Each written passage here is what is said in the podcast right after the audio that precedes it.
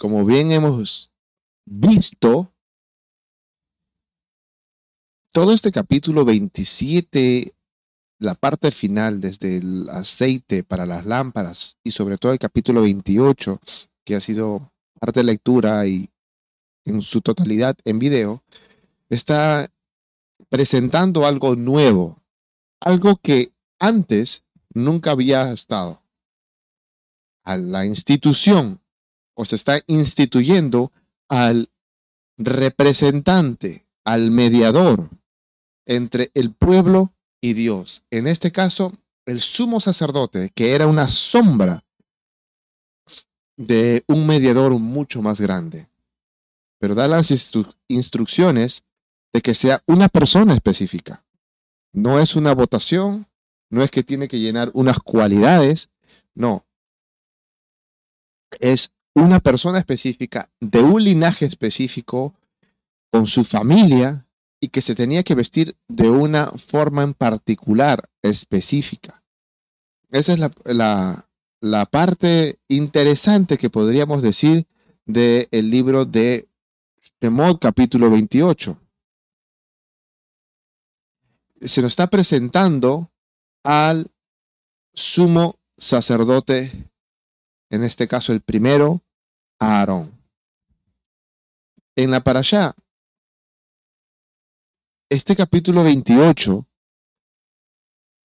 nos detalla telas, como mencioné en la introducción, nos detalla formas, sobre todo nos detalla material, colores y material, colores y formas. Si era de lino, si era de oro, si era este, de piedras preciosas, si era la forma que tenía que ser la vestidura. Y algo muy particular es, como hemos visto en la imagen, algo que se repite en esta vestidura sacerdotal. Algo mencioné un poco la temporada pasada en a través de la ley o a través de la Torá. En el pasaje, déjeme colocarlo aquí, si mal no me equivoco, creo que es el pasuk número. A ver, el pasuk número. Uy, ¿qué pasó aquí?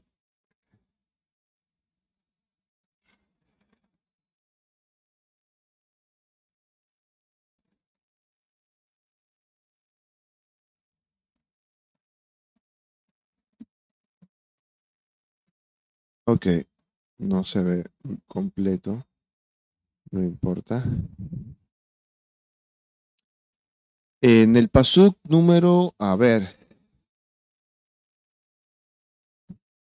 Mm, mm, mm, Siempre suelo perder aquí las porciones. Déjenme ver aquí. Es el pasuk número 4. Las vestiduras deben se deben elaborar o que deben elaborar son las siguientes: un pectoral, un efod, un manto, una túnica con diseños, un turbante. Los artesanos harán estas vestiduras, da una característica, sagradas. Otra característica para alguien específico, tu hermano Aarón y sus hijos, a fin de que se usen cuando me sirvan.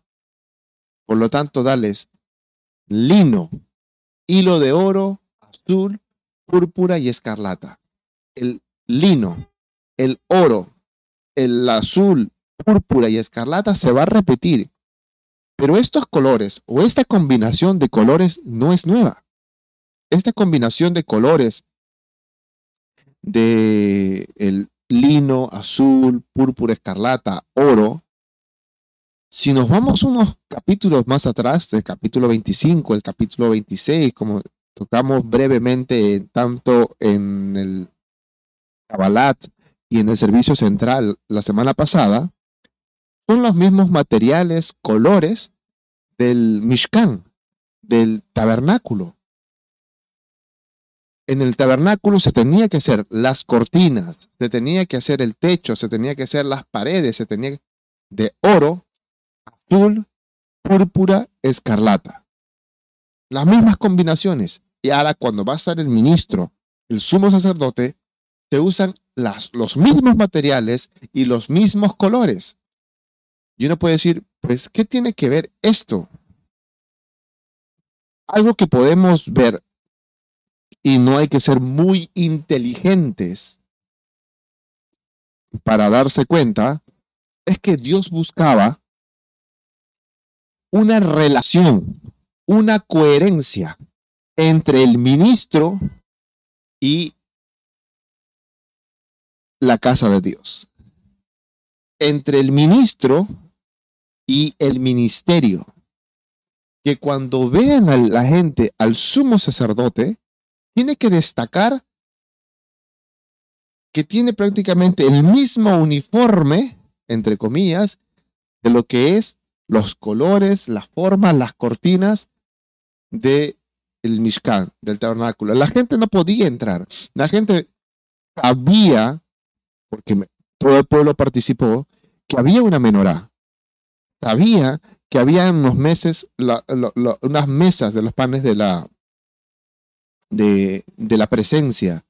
Sabía que habían este, lamparillas, sabía que había todas esas cosas, pero no las veían porque estaban en el lugar santo y eso estaba tapado. Solamente los Kohanim de la tribu de Coat podían entrar y sabían y veían, sabían que estaba el, el arca, pero no sabían más. Lo único que veían era lo que estaba externo y lo que estaba externo eran las cortinas, la tela y toda la parte de las basas. Y lo que eran las cortinas era de azul, oro, púrpura y escarlata.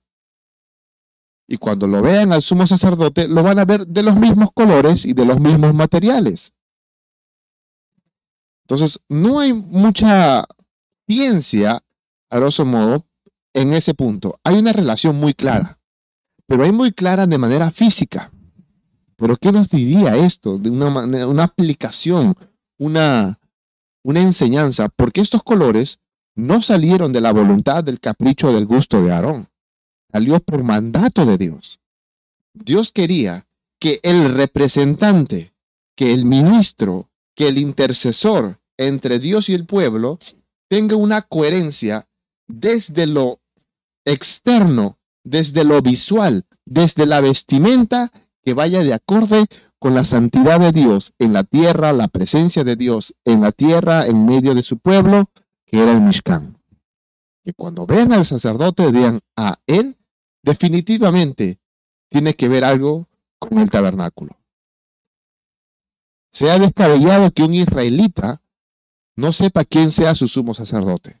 Pero si puede pasar un extranjero, si puede pasar de cualquier tribu en ese momento, pongámonos un poco imaginativos, ve el Mishkan y ve al sumo sacerdote y van a decir, no sé quién será esta persona, pero definitivamente viene de ese lugar.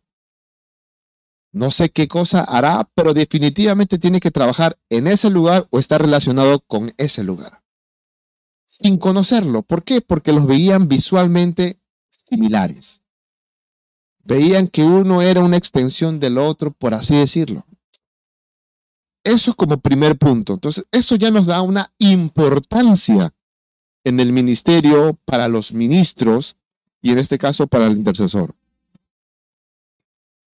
En el oro, como mencioné en otras parashot, significaba divinidad o simbolizaba, perdón, divinidad y majestad. La vestimenta del sacerdote destaca en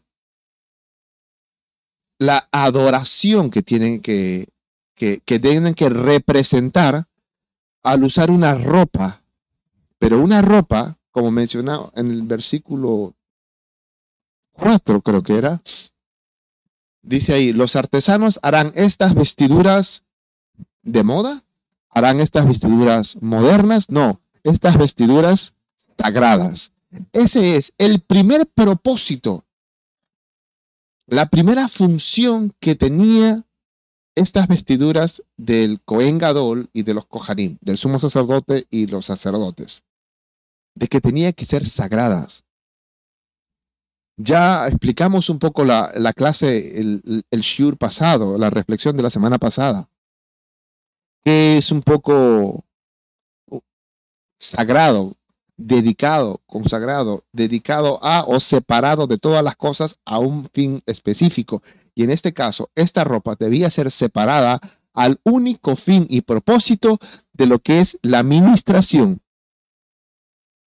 en la casa de Dios, para Dios, en favor del pueblo. Entonces, ¿qué quiero decir con todas estas cosas? Primero, nos debe recordar a nosotros nuestra adoración a Dios, que debe ser primero tomada en serio. No es algo menor, no es algo ligero. Los colores y el propósito de estas vestiduras, lo primero que tiene que recordar a Israel, al que se viste, que es el sumo sacerdote, de que esto era solamente para el Señor.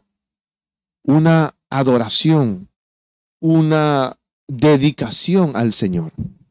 Y segundo, al verlo tan similar al tabernáculo, debían reflejar su tarea, su identidad.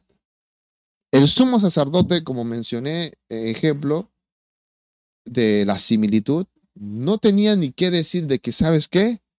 Yo soy este o aquello o lo otro y hago esto, no importa. Al verlo tan similar que prácticamente la gente diría, mira, de la tela de las cortinas del tabernáculo han hecho las vestiduras de sacerdotales, porque los hilos y los colores eran los mismos. Eran, estaban interlazados, interconectados cómo Dios pone en este cargo muy, muy especial al sumo sacerdote, al Cohen Gadol. Porque esas vestiduras son sagradas. Es un uniforme que, que le llenaba de, de una santidad, por así decirlo, al pueblo, y la, al, al, sumo sacerdote, y el pueblo lo interpretaba como tal. Pues Israel, muy bonito eso, pero ¿qué tiene que ver eso con nosotros? Pues mucho, porque la palabra también dice que nosotros somos pueblo escogido, real sacerdocio. Real sacerdocio. Cada uno de nosotros, por la obra redentora de nuestro Mashiach Yeshua, somos sacerdotes. Y al ser sacerdotes, debemos reflejar nuestro sacerdocio.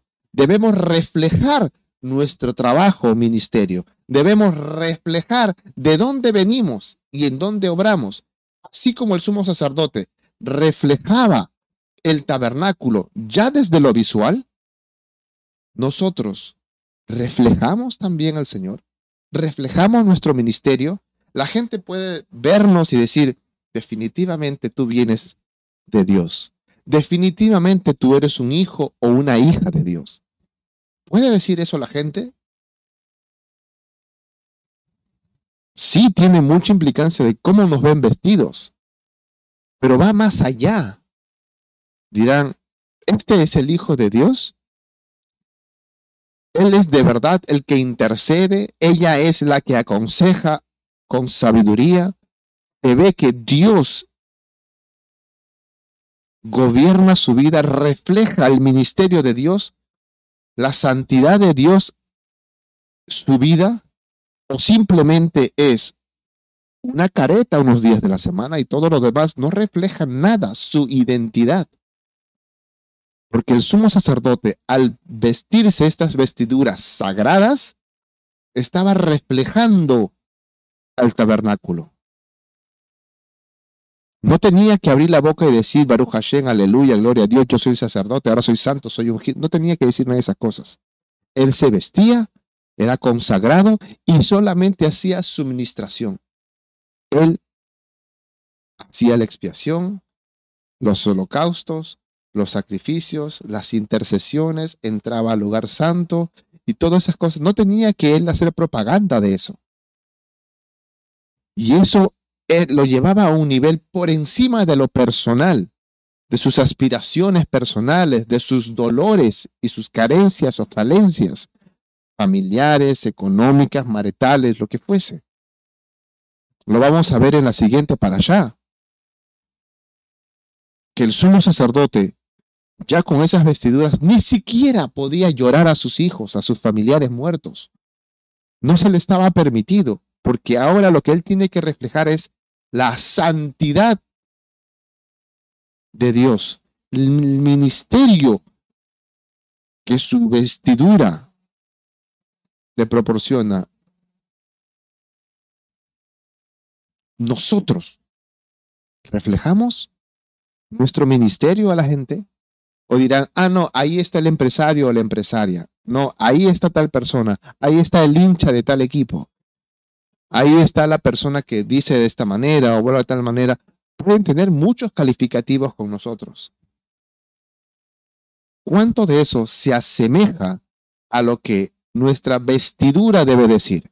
Porque si no lo dice, es que nuestra vestidura no refleja nuestro ministerio. No van a ver al sacerdote o la sacerdotisa en nuestra vida. Eso como primer punto. Las vestimentas de los sacerdotes, además de estos colores, llevaba oro. Pero sobre todo en la mitra, en su cabeza, había una placa de oro. Muy importante. No había nadie en todo el planeta que tenga un distintivo como lo tenía el Cohen Gadol hebreo. Y eso nació del pensamiento de Dios, que con todas sus vestiduras iba a tener en la frente oro, una placa de oro que decía santidad al Señor. Estas vestimentas nos recuerdan de la pureza de nuestra vida diaria. Ya no solamente es lo externo, ya va calando el Señor más y más y más hondo en la vida del Cohen Gadol, del sacerdote, de los Kohanim, así como también de nosotros. Lo que reflejaba era el oro, que recuerden, como dije, divinidad y majestad, pureza, que decía santidad al Señor. Nos recuerda en nuestro día a día, en nuestra vida cotidiana, cómo debemos estar, cómo debemos actuar frente a, nuestros a nuestro esposa, a nuestros esposos, a nuestros familiares, nuestros hijos, a nuestros compañeros de trabajo, ante todo el mundo cómo es nuestra, cómo debe ser nuestra vida cotidiana. Debemos buscar una, con una relación tanto con la gente como con Dios que refleje nuestra pureza, nuestra santidad, nuestra separación de todas las cosas y dedicación para lo santo.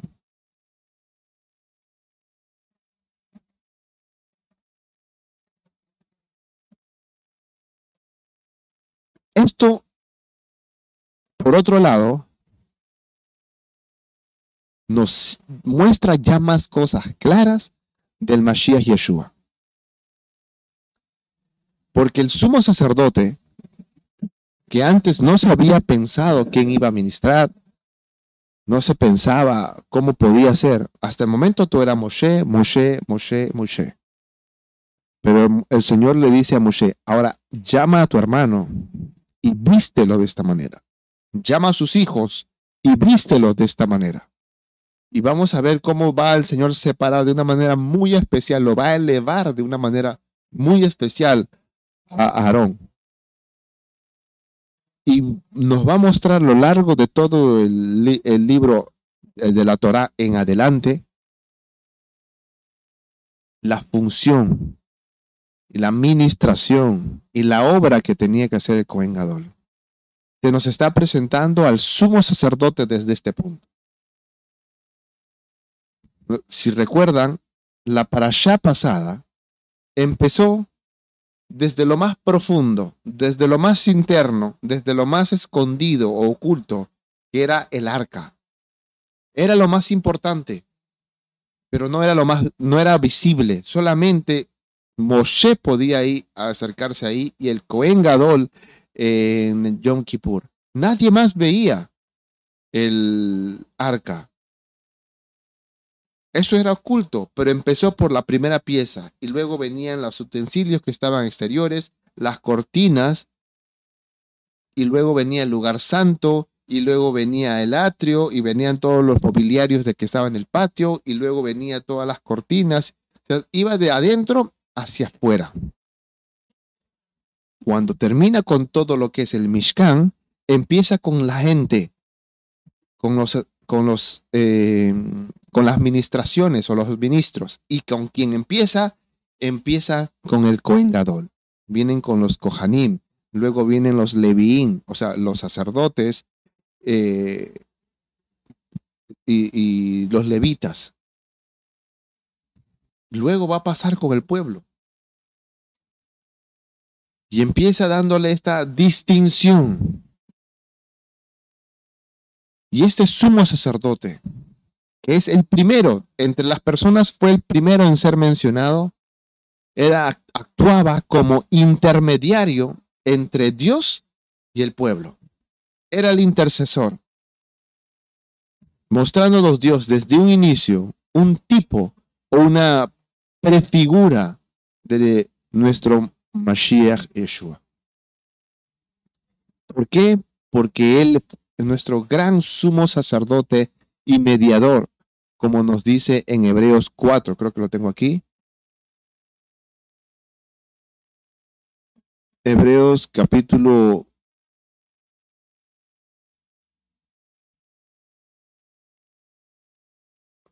cuatro,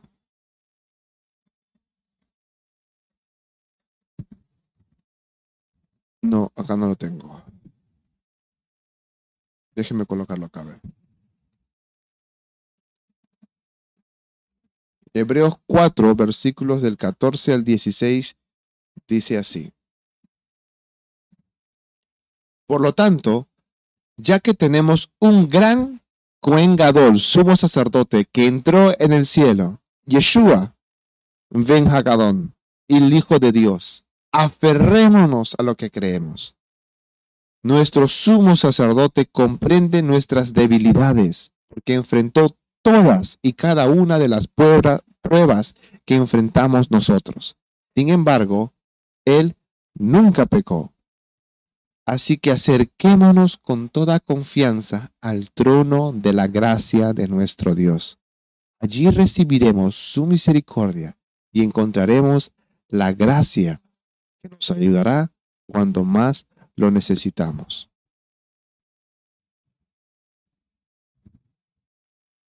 Y en capítulo 9, versículo 11 en adelante, nos dice, entonces Mashiach ahora ha llegado a ser el sumo sacerdote por todas las cosas buenas que han venido. Por sobre todas las cosas buenas que han venido. Él entró en ese tabernáculo superior y más perfecto que está en el cielo, el cual no fue hecho por manos humanas ni forma parte del mundo creado.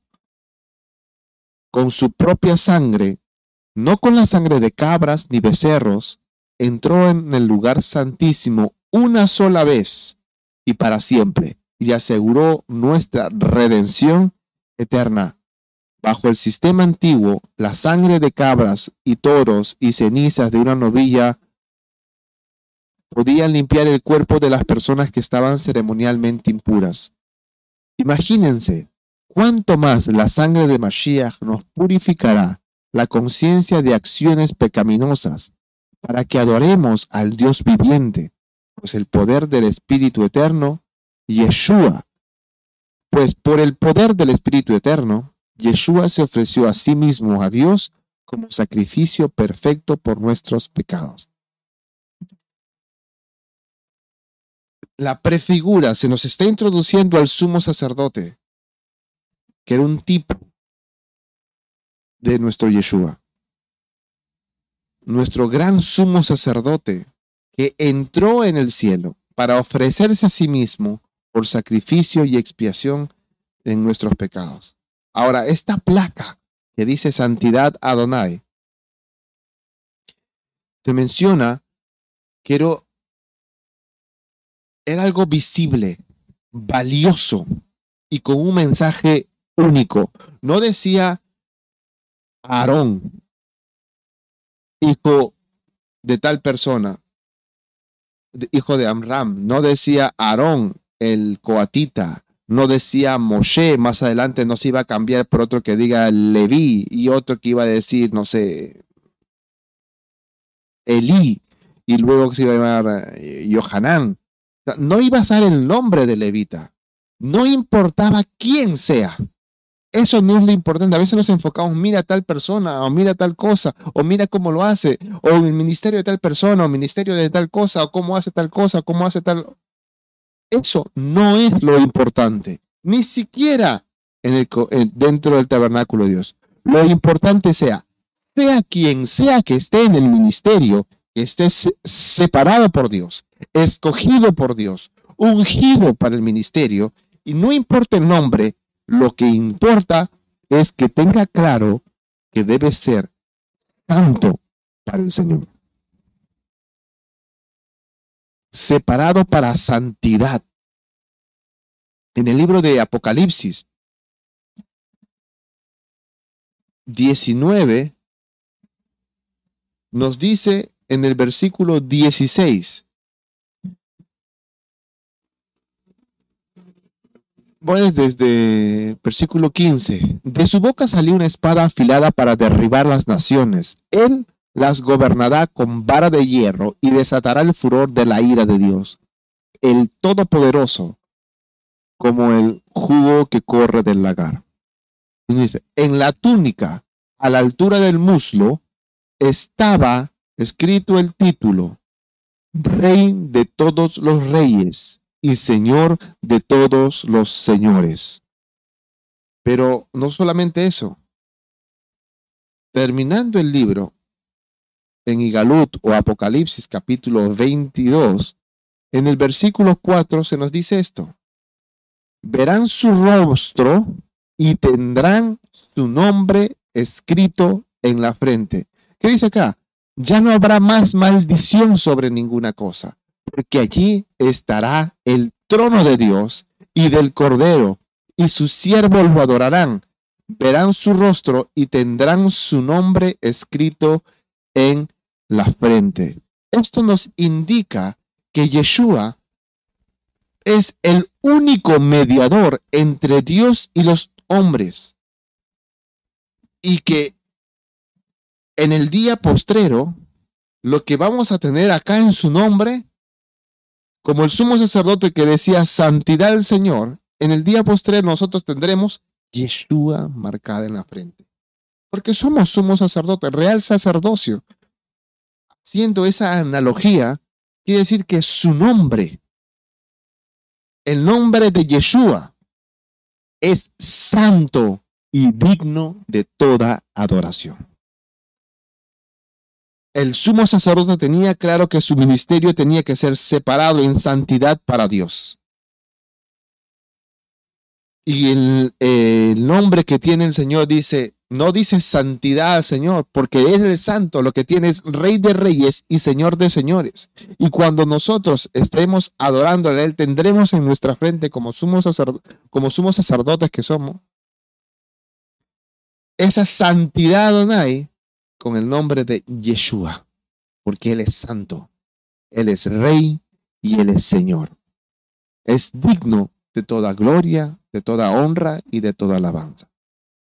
imaginan todas las cosas que ya está mostrando el Señor en Shemot a través de los materiales y la forma, las figuras del Cohen Gadol, del sumo sacerdote? Pero también hay otra parte muy, muy importante. Es el efod.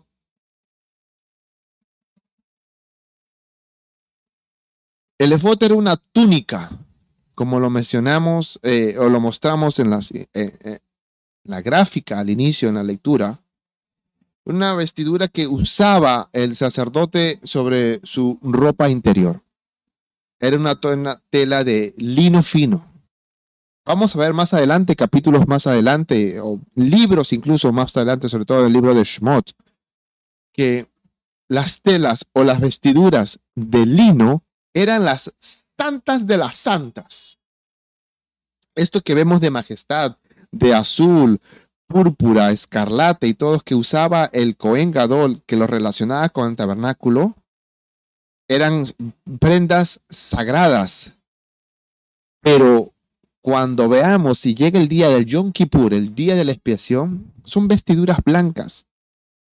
No tienen ningún bordado, ningún diseño, ningún estampado, ni un filamento de oro, de azul, de púrpura, de escarlata. No, no, es solamente lino básico, diría, sencillo. Pero para el Señor le dice, esto lo tendrás como vestidura no santa, sino santísima. Top en santidad. Esto ni, ni te puede jugar con esto. Lo tienes que tomar súper en serio. Y la túnica se hacía en dos piezas que se unían en los hombros con dos piedras preciosas.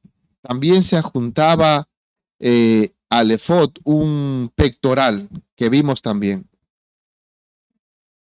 que contenía 12 piedras y cada piedra usaba el nombre de una tribu en particular de Israel. El efod y el pectoral eran prendas sagradas que se usaban para principalmente la intercesión. Dentro del ministerio de Israel, del sacerdote, del, sacerdote, esta función que tenía el efod, que tenían aquí las piedras en las sombreras y el pectoral con los nombres de cada tribu, sobre las prendas de santidad consagradas, el oro, divinidad, majestad, el azul, también reflejaba majestad. La púrpura, realeza. El escarlata significaba sangre, sacrificio y expiación. Entonces estamos viendo muchos simbolismos simplemente en los colores, las formas y materiales. Y en todo eso, en los nombres de las tribus de Israel eran llevadas por la persona que hacía el ministerio. El propósito o la función es la, intercesión, la oración, la, la obra que hacía el Cohen Gadol, el ministro. No importa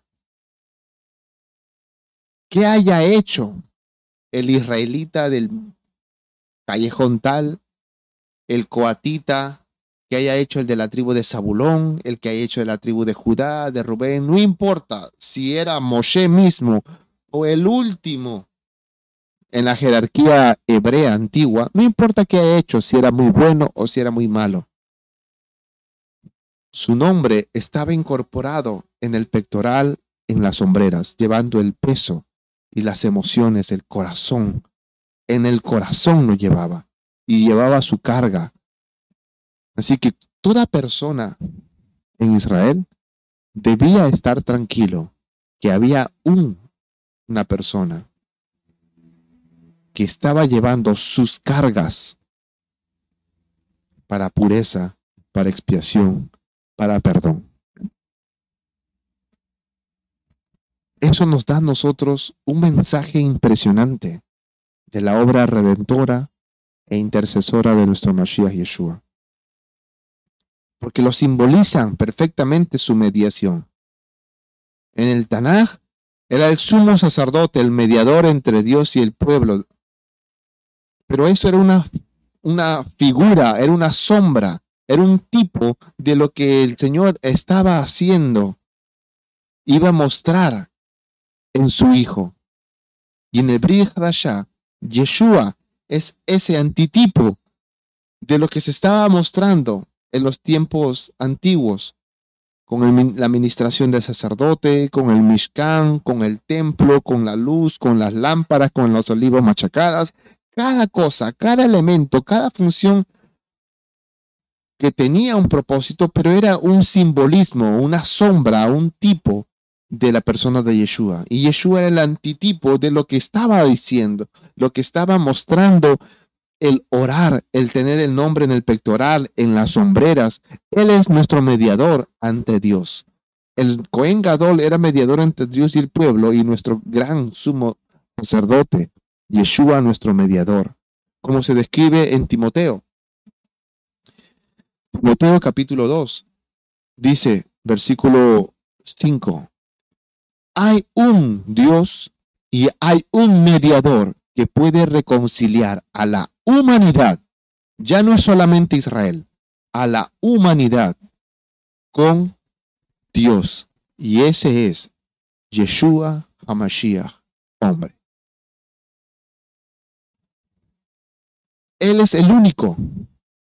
Él es el único camino para acercarnos a Dios, como nos dice en Juan 14. No hay más. Juan 14, 6. Yeshua contestó, yo soy el camino, la verdad y la vida. Nadie puede ir al Padre si no es por mí.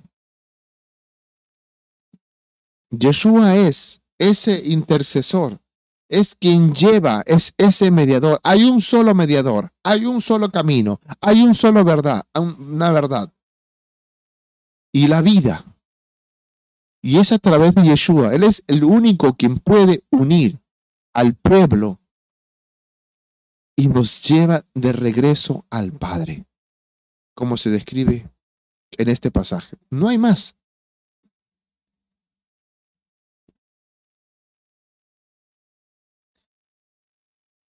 Nuestro intercesor.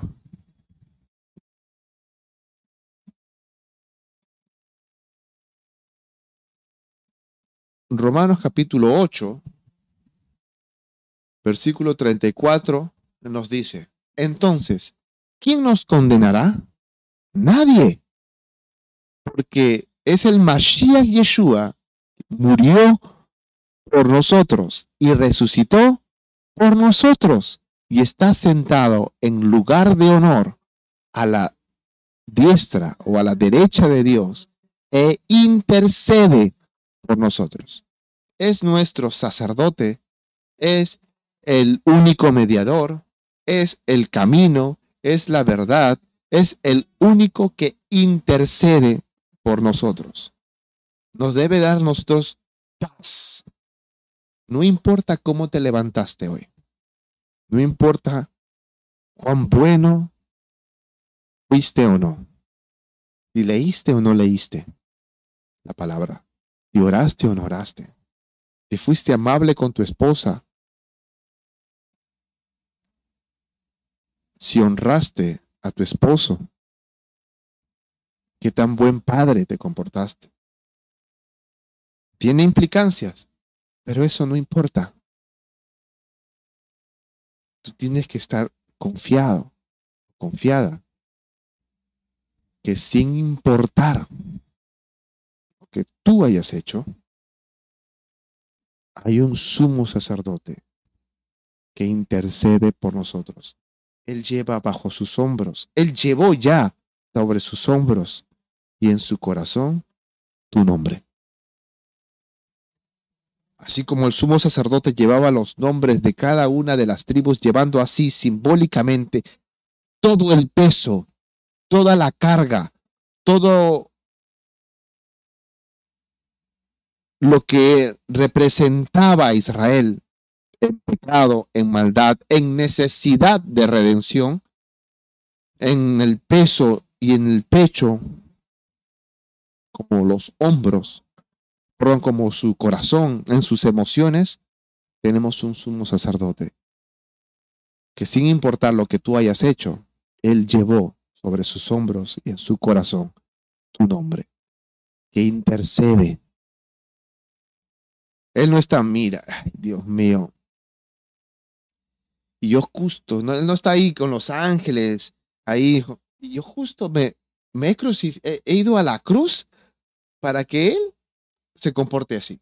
O para que ella hable de esta manera. Ah, qué, qué bárbaro. No está así. Nadie podrá decir, mira lo que ha hecho. Él se habla así, ella conduce así, ella hace esto, él dice esto, él hace esto cuando nadie lo ve o aquello. Nadie los puede acusar porque cuando vean, digan algo, hey, yo ya pagué por eso. Yo ya expié eso. Yo ya lo hice. Lo que demanda esa obra, yo ya lo pagué.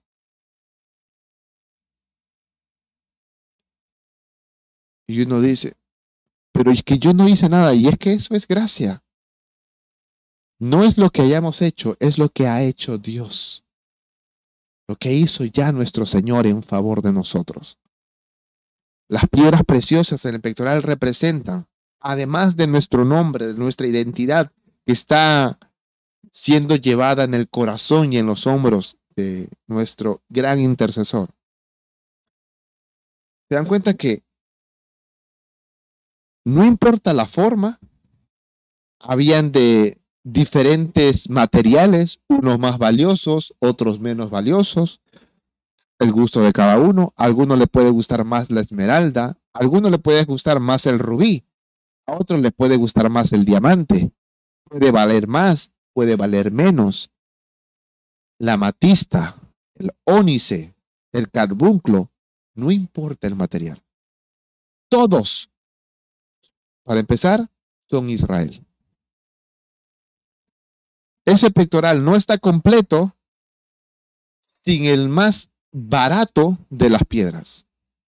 Aunque esté el rubí, aunque esté la esmeralda, aunque esté el diamante, ese pectoral no está completo. La administración no se puede hacer porque falta la piedra más barata. Falta una piedra. Da igual si era la más cara o la más barata. Tenía que estar completa. El sumo sacerdote no podía salir si una de esas piedras no estaba. No está llevando al pueblo entero. Pero uno puede decir, pero es que, ¿qué es esa piedrita? Pues no, tenemos la más importante, no importa, no importa. Todo es el pueblo de Israel. Y eso nos dice dos cosas. Que todas eran preciosas para Dios. Que Dios estaba pensando hasta el más impensado en el pueblo de Dios. Porque al llevar las doce, los doce tribus de Israel, nadie quedaba excluido. Todos estaban incorporados no tenían la misma forma, pues no importa, pero todos están incluidos. Y todos van juntos. Nadie se queda fuera. ¿Qué nos puede enseñar esto? Que Dios es el que siempre se preocupa por la unidad de su pueblo. Es Dios quien unía a su pueblo en la ministración de la intercesión, de la expiación, de los holocaustos, eh, que cuando dé un paso el sumo sacerdote a hacer su ministerio, que nadie se quiera fuera, que todos estén ahí juntos. de, eran diferentes, no tenían que ser iguales, no tenían que ser un molde, porque el rubí jamás será el amatista, ni el diamante será la esmeralda. Cada uno tiene un calibre, una dureza, un brillo, una forma, un color diferente. Y eso no está en duda. Pero todos tenían que estar juntos. Todos estaban en el pensamiento de Dios. Todos necesitaban ser llevados en los hombros y en el pecho del sumo sacerdote. Dios es el que unía a su pueblo. Y bajo su liderazgo y su cuidado, es el que lleva a todas las tribus. En el Brihadashah, nuestro redentor, nuestro salvador, nuestro intercesor, es quien une a su pueblo bajo su liderazgo y bajo su cuidado. ¿Cómo? Como nos dice en Juan capítulo 10. Juan capítulo 10, pasú 14 nos dice, yo soy el buen pastor. Conozco a mis ovejas y ellas me conocen a mí. Como también mi Padre me conoce a mí y yo conozco al Padre. Así que sacrifico mi vida por las ovejas. Además, tengo otras que no están en este redil. También las debo traer. Las debo traer. Ellos escucharán mi voz y habrá un solo rebaño con un solo pastor. No hay más. Es nuestro intercesor, nuestro mediador y ahora también es nuestro pastor, nuestro unificador. como también nos dice en Efesios capítulo 4. Efesios capítulo 4 nos dice, pues hay un solo cuerpo y un solo ruach, tal como ustedes fueron llamados a una misma esperanza gloriosa para el futuro. Hay un solo Señor, una fe, un bautismo, un solo Dios y Padre de todos, que está sobre todos, en todos y vive por medio de todos. La unidad, familia. La unidad. Como dicen ya últimamente, se está haciendo una frase bastante conocida, el Señor nos llamó a la unidad, no a la uniformidad, como dice creo que cantante Redimido. Él nos llamó a ser un cuerpo, no hacer un molde repetible de otros. Yo no tengo que ser igual a ti. Así como en una familia no todos son iguales. Yo no soy igual a mi hermano, ni físicamente ni en carácter, pero tenemos muchas similitudes. Mi papá no es igual a mi mamá. Y somos todos de la misma sangre, el mismo apellido, de la misma familia, de una manera similar, es la familia en el cuerpo del Mashiach. Pierna derecha no es igual a la izquierda. Las manos, los dedos, los órganos, las extremidades, los miembros no son iguales. Siendo del mismo cuerpo. Muchas son parecidas más a unas que a otras y otras no tienen nada que ver, pero pertenecen al mismo cuerpo y necesitan estar juntas, unidas, trabajando por un mismo fin, un mismo propósito, un ejat, una mishpoja.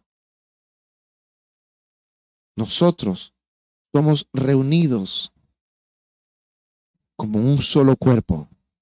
Por eso es tan peligroso que un creyente no se sienta involucrado, que no se sienta familiarizado, no se sienta necesitado de congregar, de estar unido con sus hermanos.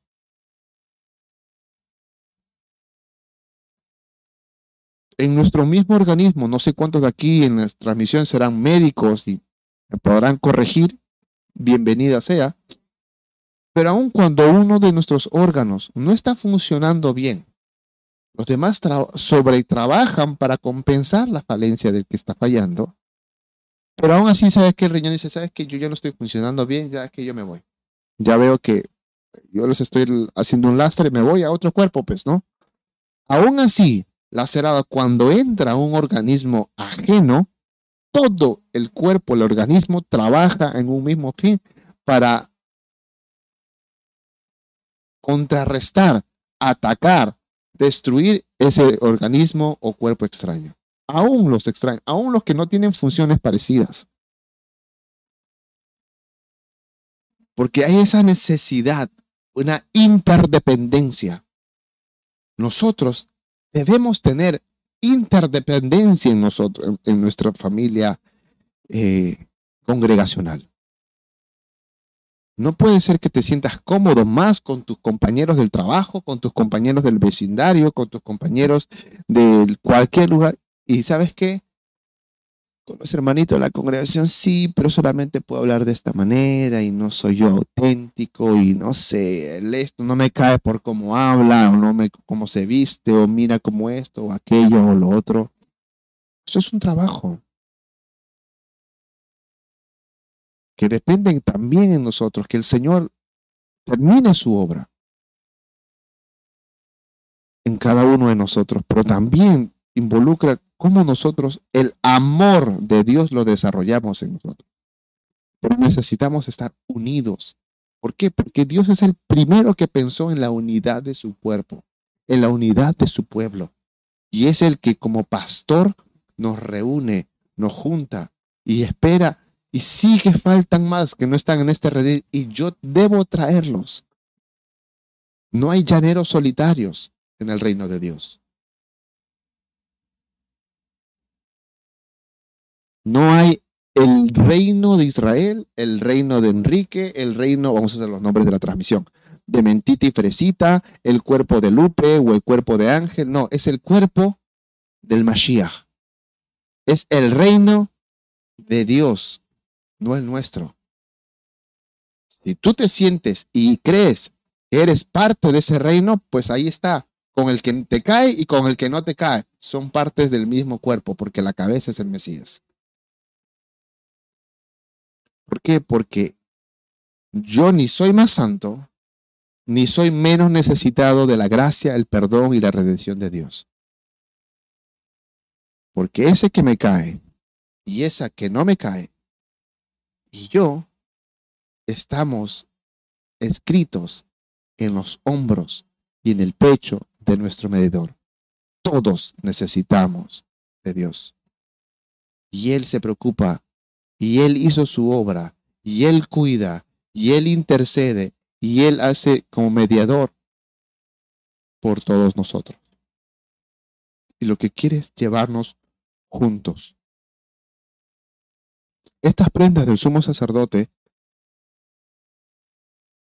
nos enseñan esta santidad. Esto de tomar en serio nuestra vida cotidiana, cómo reflejamos, qué dice la gente de nosotros sin nosotros decir una palabra. ¿Ve la santidad de Dios? ¿Ve el trabajo, la obra o el ministerio que llevamos en Dios? el efod nos enseña esta unidad. No tendremos que ser iguales, pero sí tenemos que estar unidos. Si no, mira los discípulos, cualquier otra persona que conocía, que conoce un poco de historia, de contexto, ve a los discípulos de Yeshua y va a decir, ¿quién hizo este menjunje de grupo de personas? totalmente disfuncionales. Pero Dios los juntó. Y ellos tenían discusiones como hasta para regalar. No siempre estuvieron de acuerdo, no siempre, pero tenían un mismo fin y el Señor hizo grandes cosas. En el allá, Yeshua intercede por nosotros, ora por nosotros, como nos dice en Hebreos. Capítulo 7, versículo 24, dice,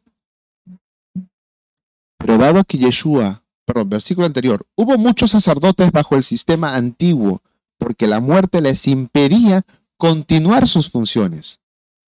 Pero dado que Yeshua vive para siempre, su sacerdocio dura para siempre. Por eso puede salvar una vez y para siempre a los que vienen a Dios por medio de Él, quien vive para siempre a fin de interceder con Dios a favor de ellos. Dios está, vive para siempre, a fin de interceder en favor de nosotros. Pero así como Él intercede por nosotros y nosotros nos y a nosotros nos dio el cargo, la función de sumos sacerdotes, también nos llama a interceder por otros. Confiésense los pecados unos a otros y oren los unos por los otros para que sean sanados. La oración ferviente de una persona justa tiene mucho poder y da resultados maravillosos nos llama también a nosotros a ejercer la intercesión, no la acusación, no el chisme, no la murmuración, la intercesión. Nosotros también debemos llevar las cargas de nuestra mishpojá, de nuestra familia, de nuestros hermanos, como unidos, como un uno, como un ejat. pero el hermano está pasando por esto y aquello. Bueno, ya, para mí me da igual. No. Somos uno. También nosotros debemos ejercitar la intercesión. ¿Qué tal persona está necesitada? ¿Qué tal persona necesita sanación? ¿Qué tal persona está pasando por tal o cual circunstancia? Pues ahí estoy en lo que me toque. Ahí estoy llevando eh, víveres. Ahí estoy orando ahí estoy aconsejando, ahí estoy quizás acompañando y no diciendo nada porque el momento lo amerita. No importa, pero ahí estoy, intercediendo en favor de nuestros hermanos. Estas piedras simbolizan la belleza de la justicia. Eran de diferentes colores, representaban la belleza y la diversidad de lo que el Señor ha hecho en nosotros, en la creación. No somos iguales, pero ahí está lo hermoso. Dios no es que nos hizo iguales, pero hay también la multiforme de su sabiduría. Creo que lo dice en Efesios capítulo 3.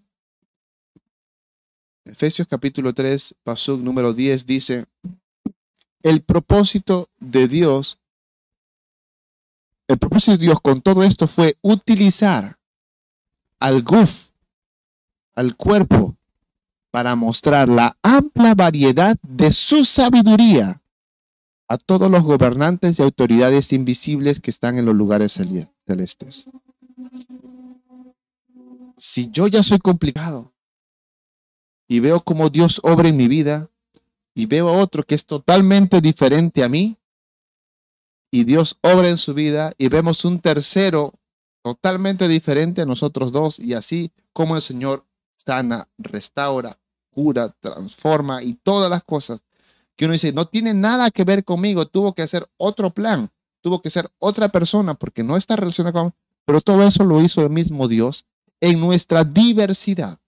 Vemos la multiforme, la variedad de la sabiduría de Dios para con nosotros, Ahí está lo hermoso. Dios no es monótono. Dios no es cuadriculado cuando muchas veces nosotros lo somos. Hermanos, este pasuk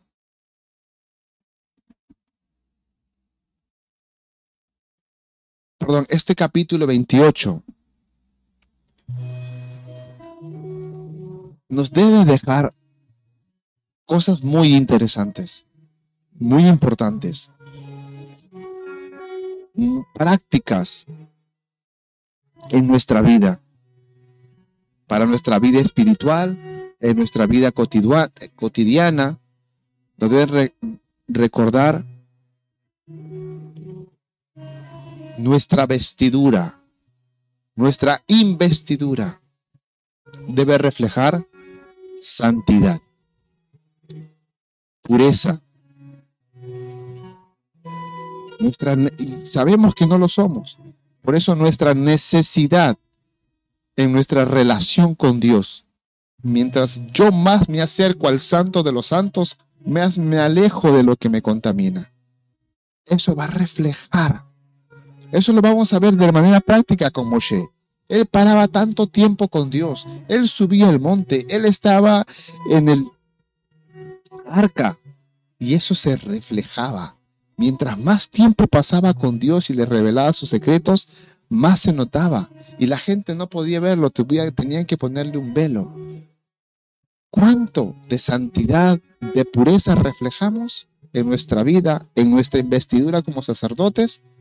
Va a ser una muestra muy clara, muy obvia de cuánto tiempo pasamos en el lugar santo en nuestra vida con Dios.